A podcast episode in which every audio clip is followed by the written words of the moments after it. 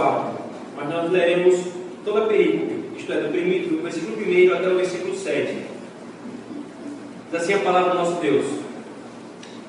Paulo, servo de Jesus Cristo, chamado para ser apóstolo, separado para o Evangelho de Deus, o qual foi por Deus outrora prometido por intermédio dos seus profetas nas Sagradas Escrituras, com respeito a seu filho, o qual, segundo a carne, veio da descendência de Davi e foi designado Filho de Deus com poder, segundo o Espírito de Santidade, pela ressurreição dos mortos, a saber, Jesus Cristo, nosso Senhor, por intermédio de quem viemos a receber graça e apostolado por amor do seu nome, para obediência por fé entre todos os gentios, de cujo número sois também vós, chamados para ser santos, sendo de Jesus Cristo. A todos os amados de Deus que estáis em Roma, chamados para ser santos, graça a vós outros e paz da parte de Deus, nosso Pai e do Senhor Jesus Cristo. Amém. Oremos mais uma vez, queridos, e na vez do nosso Deus.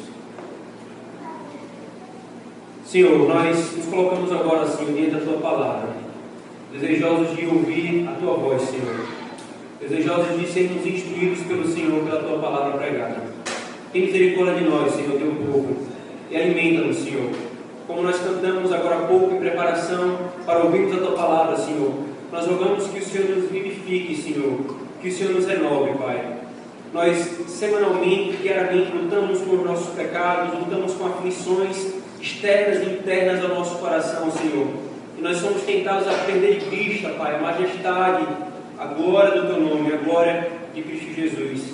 E isso nos desanima, Senhor. Por isso nós rogamos, Senhor, vivifica a Tua igreja por meio da Tua palavra, Pai. Alimenta-nos, fortalece-nos, para que Teu nome seja glorificado em nossas vidas. Nós oramos assim em nome de Jesus. Amém. Amém. Queridos, o que é o Evangelho?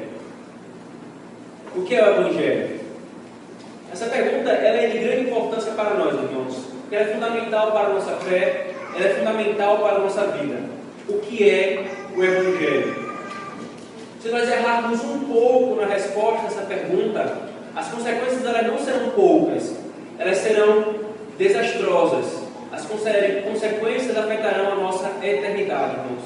Por isso, essa pergunta ela é de grande importância. O que é o Evangelho? Muitas pessoas pensam que o Evangelho é a maravilhosa doutrina da justificação pela fé ou a maravilhosa doutrina da adoção, na qual nós nos deleitamos e nos alegramos. Mas ainda assim, irmãos, o Evangelho não é a doutrina da justificação pela fé, a doutrina da adoção, nem a doutrina da santificação. Essas coisas, utilizando a linguagem do catecismo, são os benefícios do Evangelho, são as graças que foram compradas pelo Evangelho, mas ainda assim não são o Evangelho. E fica-nos então a pergunta, irmãos: o que é o Evangelho? Nesse texto, queridos, em Romanos capítulo 1, do versículo 1 ao versículo 4, nós temos Paulo nos respondendo a essa pergunta que é o Evangelho. Paulo, irmãos, ele está escrevendo aqui a uma igreja que estava na cidade de Roma. A cidade de Roma, no contexto do Império Romano, era a capital do Império Romano. Era uma cidade imensa. Muitas pessoas passavam por ali. E aquela igreja surgiu, nós não sabemos como precisamente, talvez por crentes que se converteram no contexto de Pentecostes. O ponto é que Paulo não foi o plantador daquela igreja. Então Paulo escreve aquela carta, irmãos, com pelo menos três objetivos. O primeiro objetivo é, não sendo Paulo o plantador, ele quis se apresentar àquela igreja a fim de ter o apoio dela para estabelecer a sua missão na Espanha. Ele fala isso no capítulo 15, versículo 22 e 28. Paulo desejava pregar o evangelho até os confins da terra, na Espanha. E Roma ficava no meio do caminho. Então ele escreve a fim de ter o apoio dessa igreja. Mas ele não só se apresenta como apóstolo aos gentios, mas apresenta a sua mensagem. O que é que ele prega? O Evangelho de Deus. Então, nessa carta, Paulo se apresenta como apóstolo aos gentios, mas também, irmãos, isso aqui é fundamental para entendermos a epístola. Ele apresenta o Evangelho que ele prega aos gentios.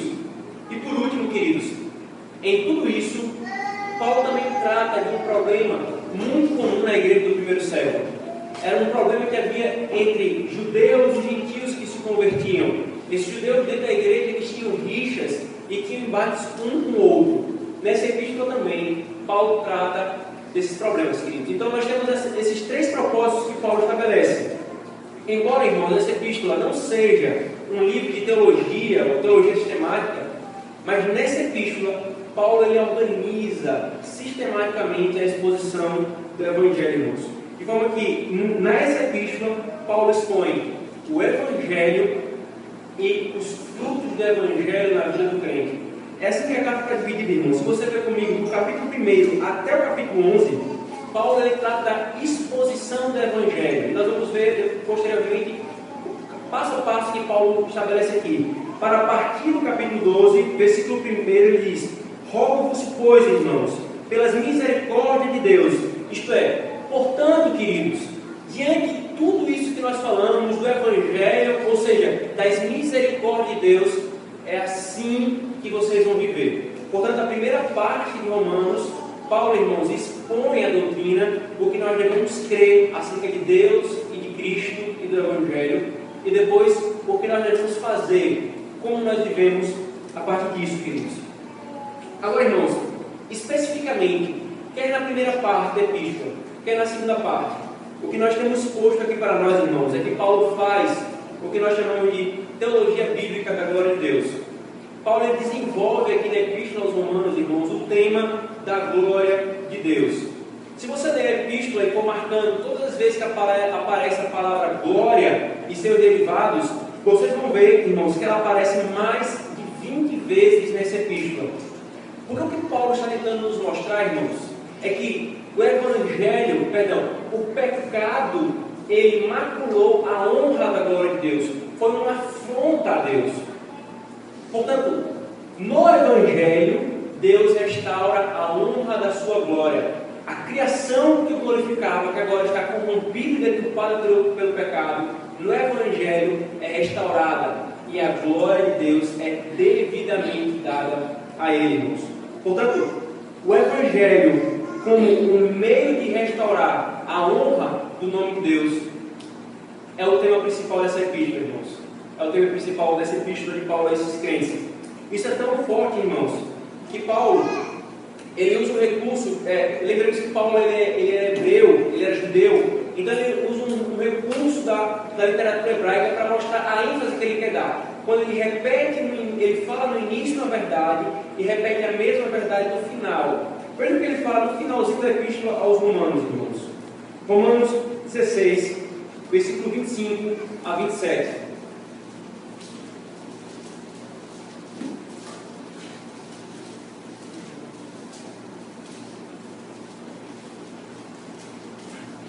Paulo disse, em mente o que nós acabamos de ler, Romanos capítulo 1, veja o que ele disse. Ora, aquele que é poderoso para nos confirmar segundo o meu evangelho e a pregação de Jesus Cristo, conforme a revelação do ministério guardado em silêncio dos tempos antigos, e que agora se tornou manifesto e foi dado a conhecer por meio das escrituras proféticas, segundo o mandamento do Deus eterno para a obediência por fé entre todas as nações. Ao único, ao Deus único e sábio, seja dada glória por meio de Jesus Cristo, pelos séculos dos séculos. Amém. Os irmãos conseguem perceber a similitude aqui, irmãos? Temas que Paulo fala aqui no início, ele repete no final, para fechar e deixar clara a ideia do livro. O Evangelho é Deus trabalhando, não para mostrar o quanto nós somos preciosos, como nós somos importantes para afagar o nosso ego, mas o Evangelho é Deus trabalhando para que o seu nome seja glorificado, para que a honra da sua glória, que foi imaculada pelo pecado, seja então restaurada. Paulo, então, irmãos, voltemos para o capítulo 1. Ele nos apresenta o que é o Evangelho. E essa pergunta continua sendo feita. O que é o Evangelho, então, pastor? E aí, Paulo nos mostra aqui, irmãos, no capítulo no versículo 1 ao versículo 3, o que é o Evangelho. Primeiro, nos falando acerca da origem do Evangelho, ou da fonte do Evangelho, no versículo 1 e versículo 2, e nos falando o conteúdo propriamente dito, o que é o Evangelho, no versículo 3 e 4. Vejamos então, irmãos, versículo 1 e versículo 2. Paulo diz assim: Paulo, servo de Jesus Cristo, chamado para ser apóstolo, separado para o Evangelho de Deus, o qual foi por Deus, outrora prometido por intermédio dos seus profetas, nas Sagradas Escrituras, com respeito a seu filho. Veja, irmãos, Paulo fala: Eu fui separado para ser apóstolo, separado para o Evangelho de Deus. Então, a partir do versículo 2, ele começa a especificar o que é esse Evangelho. E a primeira coisa que Paulo diz aqui, irmãos, é: esse Evangelho, o qual foi outrora prometido por Deus, irmãos. Com essa expressão aqui, queridos, Paulo nos ensina duas verdades. O Evangelho, queridos, pertence a Deus. O Evangelho ele tem origem em Deus e o Evangelho ele é operado por Deus. O Evangelho, queridos, pertence a Deus, tem origem em Deus e é operado pelo próprio Deus. O Evangelho, irmãos, não é uma ideia da, da criação da mente humana. O Evangelho não é uma filosofia que os homens criaram, nem uma, nem uma teoria filosófica. O Evangelho não é uma invenção da cabeça dos apóstolos da igreja do primeiro século, como alguns crentes hoje parecem tentarem dizer quando dizem que não, isso aqui é coisa de Paulo, isso aqui é coisa de Jesus. O Evangelho, irmãos, vem de Deus, ele é originado em Deus. Deus é o seu autor, queridos. Deus é o criador do Evangelho. Então o Evangelho pertence a Ele e Ele executa esse Evangelho. Se nós lermos também a Epístola aos Romanos, irmãos, marcando todas as vezes que Deus aparece como um agente, como alguém que está fazendo algo, nós veremos como que Deus é exatamente o personagem principal do Evangelho. Deus em Cristo, pela operação do seu Espírito, restaurando a honra da sua glória na criação que foi prometida. Agora, a segunda verdade, irmãos, que Paulo nos diz, é que esse Evangelho foi prometido no Antigo Testamento. Quando Paulo fala, ele foi outrora prometido por intermédio dos profetas nas Sagradas Escrituras. Nós precisamos nos lembrar que até o presente momento que Paulo escreve essa epístola, o Novo Testamento ainda estava em composição.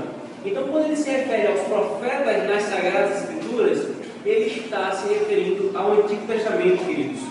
Paulo está dizendo que o Evangelho está no Antigo Testamento, ou seja, o Antigo Testamento é o Evangelho prometido, é o Evangelho profetizado. Antes do Evangelho se manifestar, irmãos, ele foi prometido. E onde ele foi prometido, o apóstolo Paulo diz, nas Escrituras, no Antigo Testamento, irmãos. Aí então, a partir disso, queridos, algumas verdades que nós podemos extrair daqui. A primeira, irmãos, é que o Antigo Testamento está cheio das promessas de Deus. Está cheio das, das promessas concernentes ao Evangelho. O Antigo Testamento, irmãos, não é um livro peculiar do povo judeu e aquilo morreu e ficou neles. Paulo está dizendo: o Antigo Testamento é a palavra de Deus e nele está contido esse Evangelho que eu estou pregando. Calvino, irmãos, ele é fantástico ao comentar esse texto. Ele diz o seguinte: Cristo não desceu à terra inesperadamente, nem introduziu um novo gênero de doutrina que jamais foi ouvida antes porquanto Cristo e o seu Evangelho foram prometidos e sempre separados desde os primórdios mais remotos do mundo. Cristo, irmãos, na Escritura Sagrada e o seu Evangelho são o verdadeiro tesouro oculto no campo das Escrituras Sagradas. E nós devemos cavar, cavar, cavar, procurando a Ele, procurando o Evangelho, irmãos. Tomás, Tomás Carlos diz: Cristo é o resumo de toda a Bíblia, profetizado, tipificado, prefigurado, exibido, demonstrado. Cristo é, irmãos, o verdadeiro âmago da Escritura do Antigo Testamento. O Antigo Testamento deles é a palavra de Deus sobre Jesus. E por isso, como nós já vimos no DVD, nós não podemos separar o Antigo Testamento do Novo Testamento como se o Antigo Testamento fosse algo que não, não, não pertencesse ao povo de Deus, não fosse cristão, por assim dizer. A Escritura Sagrada, irmãos, foi dada e foi posta de maneira progressiva e orgânica, de modo que o que nós temos hoje como revelação plena no Novo Testamento está fundamentado na revelação do Antigo Testamento. E o Antigo Testamento não se interpreta sozinho, precisamos do Novo Testamento. Por isso, irmãos, toda a Escritura é palavra de Deus. O o apóstolo Paulo está dizendo a esses crentes de Roma, crentes de Roma, eu não estou ensinando nada novo, no sentido de que algo que tenha surgido comigo por alguma invenção minha. O Evangelho sempre foi plano de Deus, crentes de Roma. A única mensagem que Deus trouxe ao homem desde que ele caiu. O único caminho de salvação desde que ele se perdeu. Deus só pregou uma mensagem, aos homens, desde o primórdio do mundo. E os apóstolos queridos tinham essa, essa plena consciência. Eles e o próprio Cristo, irmãos, citavam inúmeras vezes no Antigo Testamento para provar a obra de Cristo e quem Cristo era. Vejamos alguns desses textos, irmãos. João, capítulo 1, por favor. O Evangelho de João, capítulo 1.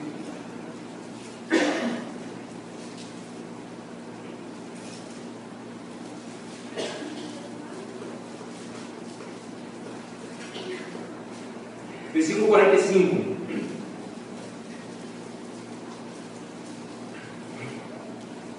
Felipe encontrou Natanael e disse: Achamos aquele de quem Moisés escreveu na lei e a quem se referiram os profetas, Jesus, o Nazareno, filho de José. Ainda em João, irmãos, capítulo 5, versículo 46 e 47. O próprio Senhor, o nosso próprio Senhor Jesus Cristo diz: Porque se de fato cresceis em Moisés, também creríeis em mim, porquanto ele escreveu a meu respeito.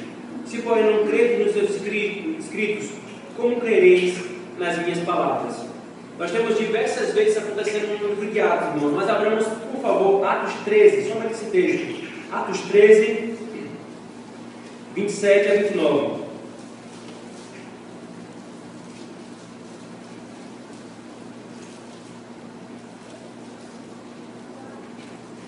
Paulo dizendo em Antioquia: Pois os que habitavam em Jerusalém e as suas autoridades, não conhecendo Jesus, nem os ensinos dos profetas que se leem todos os sábados, quando o condenaram, cumpriram as profecias. E embora não achasse nenhuma outra, nenhuma causa de morte, pediram a Pilatos que ele fosse morto.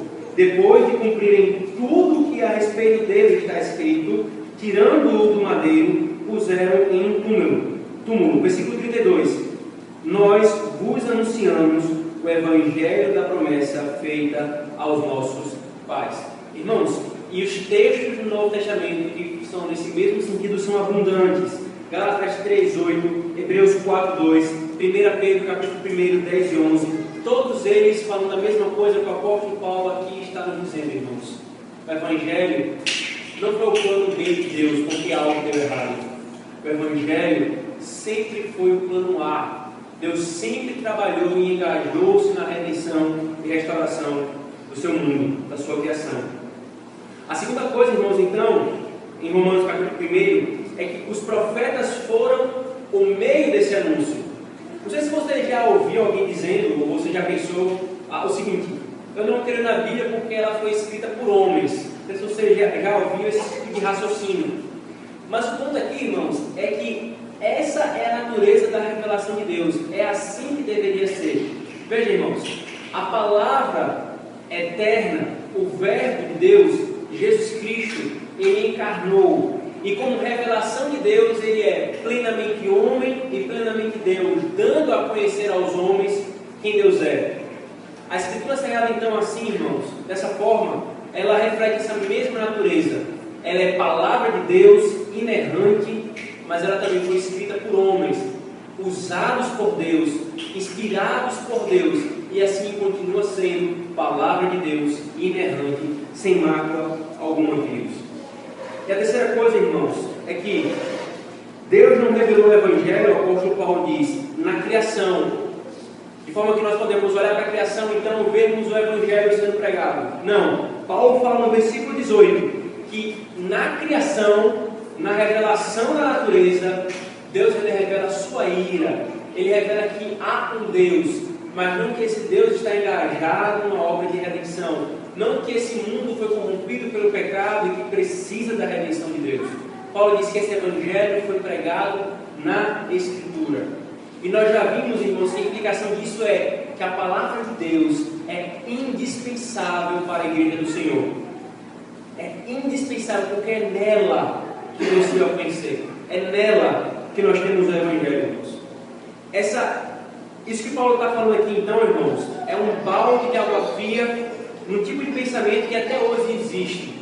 Naquela época, como nós colocamos no início, havia um embate entre os judeus e os gentios.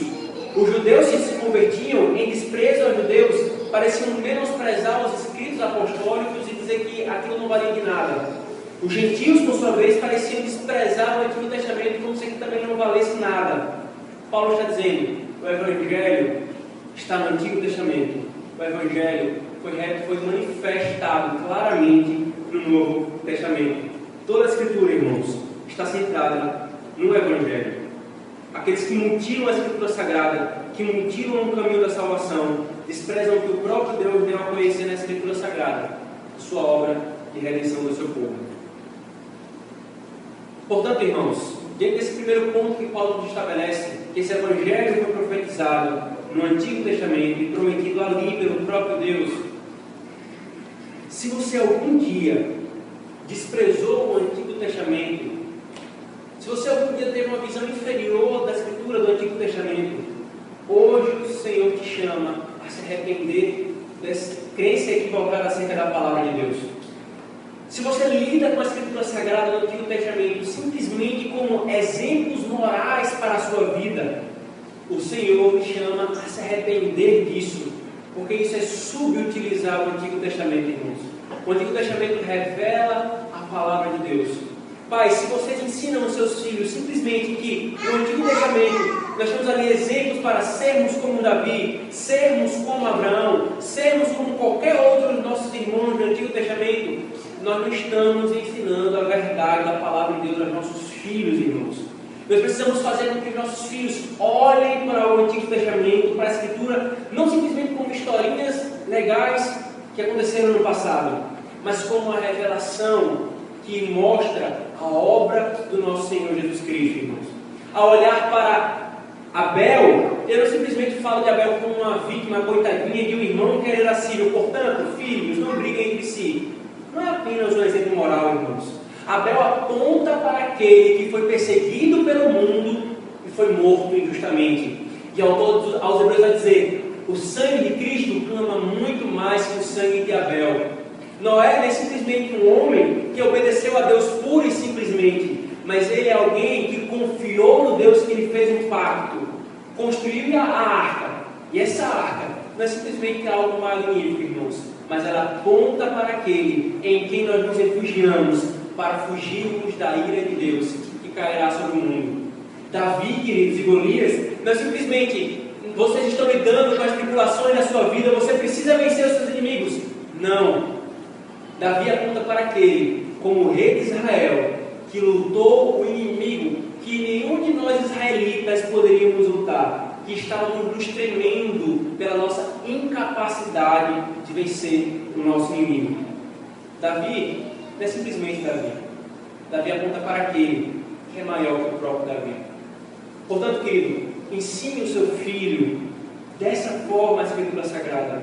Anuncie o Evangelho dessa forma, porque no Antigo Testamento está o Evangelho de nosso Senhor Jesus Cristo, irmãos. Toda a palavra de Deus, queridos, trata de uma única coisa: a história da redenção, cujo personagem principal é Cristo. Um único caminho de salvação, cujo personagem, cujo caminho é Cristo. Uma única história de amor entre um noivo e uma noiva.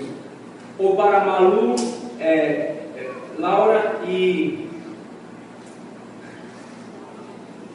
Bianca entenderem como um príncipe lindo e maravilhoso defendendo e lutando contra a princesa suja, pecadora e falha.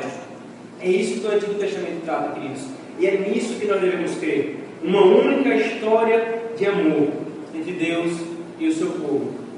Se o Evangelho, queridos, não é central no Antigo Testamento, como Paulo ensina, o que mais nós vamos colocar no lugar? O que mais é mais importante que o Evangelho, irmãos? O Evangelho não é o plano B de Deus, queridos. O Evangelho sempre foi o seu propósito, desde o princípio. Mas ainda, queridos, fica a pergunta: o que é o Evangelho? Ok, pastor, nós entendemos, como Paulo fala, que o Evangelho ele foi prometido pelo próprio Deus, por intermédio dos profetas, está ali na escritura do Antigo Testamento. E é nisso que nós devemos crer, e é dessa forma que nós devemos lidar com o Antigo Testamento. Mas ainda fica a pergunta: o que é o Evangelho? E aí Paulo nos responde, então, irmãos, no versículo 3 a 4. Veja comigo, por favor.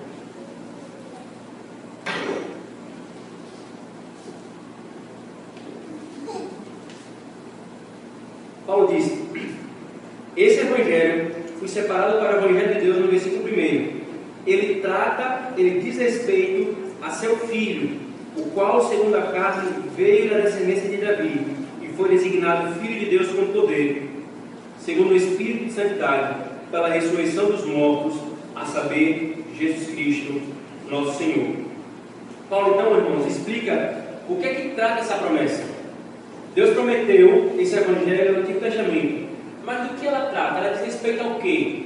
Paulo diz, com respeito, ela diz respeito ao Filho de Deus. Diz respeito ao Filho, ao Filho que, segundo a carne, veio da descendência de Davi e foi designado Filho de Deus. Queridos, aqui é o ponto do Evangelho que Paulo está falando. Aqui é o ponto principal dessa, dessa porção da Escritura Sagrada, irmãos. A obra, a pessoa e a obra de Cristo, irmãos, realizada no tempo e no espaço, interpretada por Deus, é o Evangelho, irmãos. É o Evangelho. A própria pessoa e a obra de Cristo é, são o Evangelho, irmãos. Todo Evangelho, queridos, está contido em Cristo. Desviar-se de Cristo, mesmo que seja apenas um passo, significa aplicar alguém do Evangelho. Visto que Cristo é a viva e expressa imagem do Pai, não há por que nos sentirmos surpresos com o fato que Ele é simplesmente posto diante de nós como aquele que é tanto objeto da nossa fé quanto o centro dela. A própria pessoa de Cristo, irmãos, a própria obra de Cristo é o Evangelho. Mas não é, irmãos, não é qualquer Cristo. Não é o Cristo que eu e você desejamos conceber, imaginar. Não é o Cristo dos Espíritas, como nós vimos no sermão passado, simplesmente um ser iluminado. Ou o Cristo dos Testemunhos de Jeová, o maior de todos os anjos de Deus. Ou o Cristo dos romanistas, que podem ser desenhado e colocado numa estátua, numa imagem. Ou o Cristo dessas igrejas moderninhas, modinhas, que é o Cristo descolado, o Cristo legal. Esse Cristo, irmãos, é um Cristo muito específico gloriosamente específico. O apóstolo Paulo diz, versículo 3, final do versículo 3: O qual, segundo a carne, veio da descendência de Davi e foi designado Filho de Deus com poder, segundo o Espírito de Santidade, pela ressurreição dos mortos, a saber, Jesus, nosso Senhor. Paulo então aqui nos mostra, irmãos, por que, que especifica esse Cristo que ele está falando? E são duas verdades, irmãos. Primeiro, esse Cristo é, é, o Cristo encarnado, e aqui ele lida com a encarnação, a divindade e a humanidade de Cristo, e esse Cristo é o Cristo ressurreto. Quando ele diz assim, irmãos, o qual, segundo a carne, veio da descendência de Davi, Paulo está se referindo a que esse evangelho diz respeito ao Filho de Deus, que também é filho de Davi, isto é, é descendente de Davi. Esse Cristo é plenamente homem, esse Cristo é plenamente Deus. Por que, que Paulo coloca isso aqui, irmãos? Porque isso é fundamental para entendermos o Evangelho, irmãos.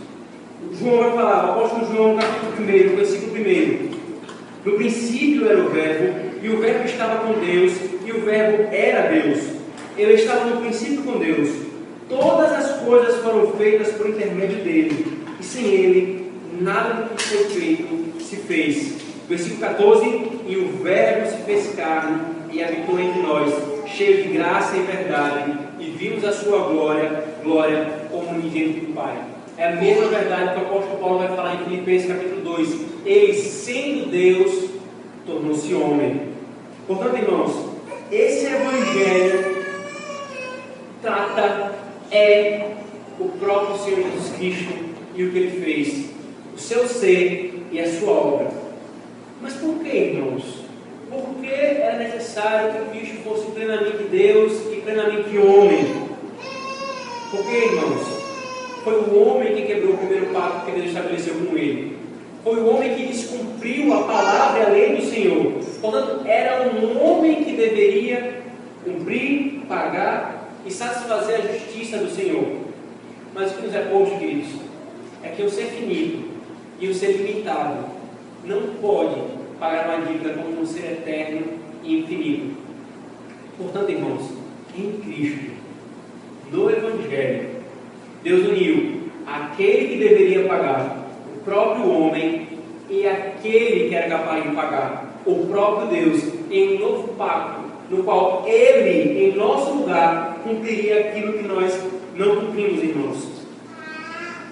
Queridos, se não for dessa forma, nós nos perguntamos: como um sacrifício meramente de um homem, se qualquer um de nós morrêssemos em lugar de qualquer um de nós aqui, irmãos, como é que esse sacrifício poderia satisfazer e ter validade eterna, queridos? Mesmo que toda a humanidade, irmãos, que viveu no passado, que hoje, hoje vive e existe e ainda viverá, mesmo que toda a humanidade padecesse eternamente para pagar os seus pecados, ainda assim ela não conseguiria pagar nenhum de seus pecados. Nenhum de seus pecados. Porque todos nós, irmãos, já somos corrompidos pelo pecado. Nosso pagamento não é sempre porque já é um pagamento corrompido pelo pecado. Era necessário alguém santo, perfeitamente homem e perfeitamente Deus, irmãos. E assim, Deus uniu em Cristo essas duas coisas. Mas esse Cristo, irmãos, que Paulo fala aqui, não é apenas plenamente Deus e plenamente homem. Ele é também ressurreto dos mortos.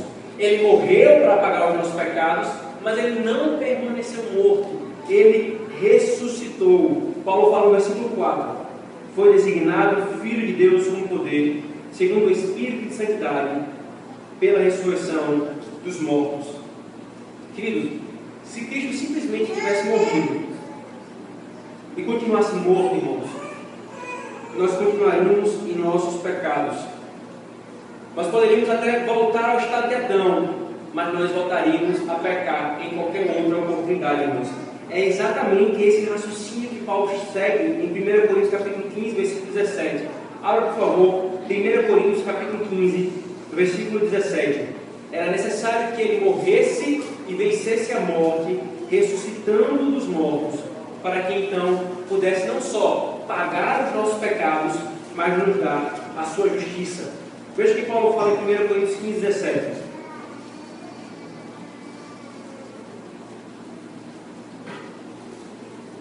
Quando os homens negavam a ressurreição, naquela igreja, Paulo diz: E se Cristo não ressuscitou, é vã a nossa fé, e ainda permaneceis nos vossos pecados. Se Cristo não ressuscitou, ainda permaneceis nos vossos pecados. É por isso, irmãos, que nós temos que crer no que a Escritura Sagrada fala. Eu não posso simplesmente dizer, eu não creio que Deus criou o mundo, porque é impossível o mundo criar como a Escritura fala, surgir como a Escritura fala. Eu não creio que Cristo ressuscitou, porque eu nunca vi ninguém ressuscitando. Irmãos, isso é fundamental para o Evangelho. Eu não julgo a Escritura Sagrada pela minha razão. Eu creio no que a Escritura Sagrada fala, irmãos. Os nossos pecados, se Cristo morresse e não ressuscitasse, poderiam até ser pagos, mas nós voltaríamos ao estado de Adão. A obra de Cristo, irmãos, ao morrer e ressuscitar, nos deu um estado melhor que o de Adão. Melhor do que o de Adão.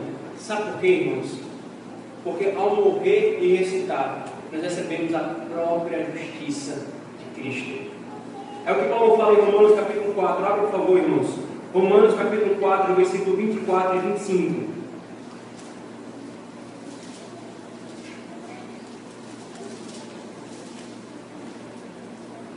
Paulo diz: A nós igualmente nos será imputado, a saber, a nós que cremos naquele que ressuscitou dentre os mortos a Jesus, nosso Senhor, o qual, perceba, o qual foi entregue por causa das nossas transgressões e ressuscitou por causa da nossa justificação. Ele morreu para pagar os nossos pecados, ele ressuscitou para nos dar a sua justiça. Ele morre, o nosso saldo negativo é zerado. ele ressuscita, nós temos agora eternamente um saldo positivo diante do Senhor, irmãos. Eternamente nós seremos justos como Cristo é. Por que, queridos? Porque Cristo tomou a nossa natureza, porque Cristo se fez como nós, perfeitamente o verdadeiro homem, o perfeito homem, ele fez com que a nossa natureza esteja eternamente diante de Deus e aceitável a Ele. Eternamente, então, irmãos, nós temos a garantia de que a justiça dele é nossa, se nós cremos nele pela fé. É por isso que Paulo fala que nós somos justificados pela fé. É a fé que pega, que recebe a justiça de Cristo. Cristo nos veste então com a sua justiça, irmãos. E quando Paulo nos diz, ele foi designado Filho de Deus com poder pelo Espírito na ressurreição, ele não está querendo dizer que Jesus não era Deus e passou a ser Deus por designação. O ponto aqui do texto do grego, irmãos, é o Filho de Deus foi humilhado, foi morto, e pela ressurreição ele foi visto agora não mais como Filho de Deus humilhado, mas como Filho de Deus com poder, poderoso, exaltado. Cristo, queridos, Cristo é a essência do Evangelho. O Evangelho, irmãos, é o ser e a obra de Cristo. Como um teólogo diz, em essência, o Evangelho é a declaração do que Deus fez por nós em Jesus Cristo. E não, como muitas vezes fica implícito, o que Deus faz no, no crente, embora não devamos separar as duas coisas. O Evangelho são os fatos históricos objetivos sobre a vida de Jesus, em carne e interpretação dada por Deus a esses fatos. Os fatos dizem respeito à encarnação, à vida perfeita de Jesus de Nazaré, à sua morte, à sua ressurreição. Isso, irmãos, é o Evangelho. Isso é o Evangelho. Portanto, querido, se você crê no Cristo que é inferior a isso, a Escritura Sagrada nos diz: você não crê no Evangelho. É necessário crer naquilo que a Escritura Sagrada diz acerca de quem Cristo é, irmãos. Não há nenhum outro Cristo, não há nenhum outro objeto, não há nenhum outro nome dado aos homens pelo qual nós devemos ser salvos, irmãos. Nós precisamos crer no Cristo que é revelado na Escritura Sagrada. Qual Cristo então nós temos crido, irmãos? Qual Cristo você tem crido? O Cristo que simplesmente satisfaz os desejos do coração. O Cristo que simplesmente lhe tira da sua situação financeira é, é, baixa, ruim. Um Cristo ou um evangelho moralista e legalista. Ou um evangelho que procedendo de Deus restaura a glória do seu próprio nome, afetando toda a nossa vida, irmãos. O evangelho, queridos, o evangelho da Escritura é aquele que está sentado em Cristo. Fala de Cristo e da sua obra é o próprio Cristo e afeta profundamente as nossas vidas, irmãos. Por isso, queridos, quando nós pregamos o Evangelho e rogamos para que alguém creia em Cristo, eu não, eu não posso dizer que se o Evangelho é o ser a obra de Cristo, eu não posso simplesmente dizer para uma pessoa assim, basta você ter fé, tenha fé, de maneira genérica. Porque, irmãos, o que salva o homem não é ter fé na fé. Ter fé na fé não salva ninguém. Nem eu prego o novo nascimento como evangelho, mandando a pessoa crer no novo nascimento. Porque não é crer no novo nascimento que dá o novo nascimento. Se o evangelho é Jesus Cristo e a sua obra, a escritura fala: creiam em Cristo. Creiam nele. Coloque a sua fé nele. E assim a fé fará sentido. E assim você nascerá de novo. E assim você receberá a justificação que vem por meio como instrumento, instrumentalizado pela fé, irmãos. Eu não posso mandar pregar o evangelho dizendo, creia, se, se você crê que Deus existe, então está suficiente. Não está suficiente. A Escritura Sagrada diz que basta crer que Deus existe. É crer que Deus existe por meio de Cristo. Cristo é fundamental, irmãos. Tiago vai falar que os demônios creem que Deus existe e tremem com isso, mas eles não têm a fé salvadora. A fé salvadora não é crer simplesmente que Deus existe, a fé salvadora é crer em Cristo como a revelação de Deus aos homens, como um único caminho que Deus deu aos homens para serem salvos. Assim também nós entendemos, irmãos, a justificação pela fé, como eu falei no início, não é o Evangelho mas é um benefício do Evangelho. Aquilo que Cristo foi, plenamente justo, e aquilo que Cristo fez, morrendo em nosso lugar, nos dá o fundamento da justificação. É da obra de Cristo, de quem Cristo é, que emana a justificação, irmãos. Nós entendemos também, queridos, assim, que o, que o Evangelho, a obra de Cristo, é a base da nossa obediência à lei. O que Cristo fez, irmãos, ao obedecer plenamente à lei, foi nos dar vitória e fundamento para nós obedecermos a sua lei. É o que Paulo vai falar em Romanos capítulo 1, versículo 5, 16, 16, Romanos 12 e seguinte. Cristo, ao ter obedecido a lei, não simplesmente chega para o seu povo e fala assim, não, vocês não precisam obedecer mais nada, eu já obedeci tudo, vivam como vocês quiserem. Não. Eu obedeci a lei para pagar pelos seus pecados e fazer aquilo que você não poderia fazer. E porque eu cumpri e estou de pé diante de Deus, e você agora tem a minha justiça, agora sim você tem fundamento para viver para a minha glória. O ponto aqui, irmãos, não é que Cristo, no Evangelho, nós não temos mais necessidade de obediência. Nós não, nós não obedecemos para sermos salvos, mas ao sermos salvos, nós recebemos aquilo que a, que a Escritura fala de nova obediência. Nova obediência. A antiga obediência estava em Adão, quando ele obedecia para ter algum benefício diante de Deus. A nova obediência em Cristo está em Cristo, quando nós obedecemos porque recebemos o benefício do próprio Deus. E por último, irmãos, diante de tudo isso, nós precisamos perguntar: o que é evangelizar? Se isso o Evangelho, irmãos, o que é evangelizar? Evangelizar, queridos, não é, não é compartilhar algumas reflexões. Pregar o Evangelho não é eu chegar aqui e assim, irmãos, vamos ter algumas reflexões na palavra de Deus. Isso não é pregar o Evangelho.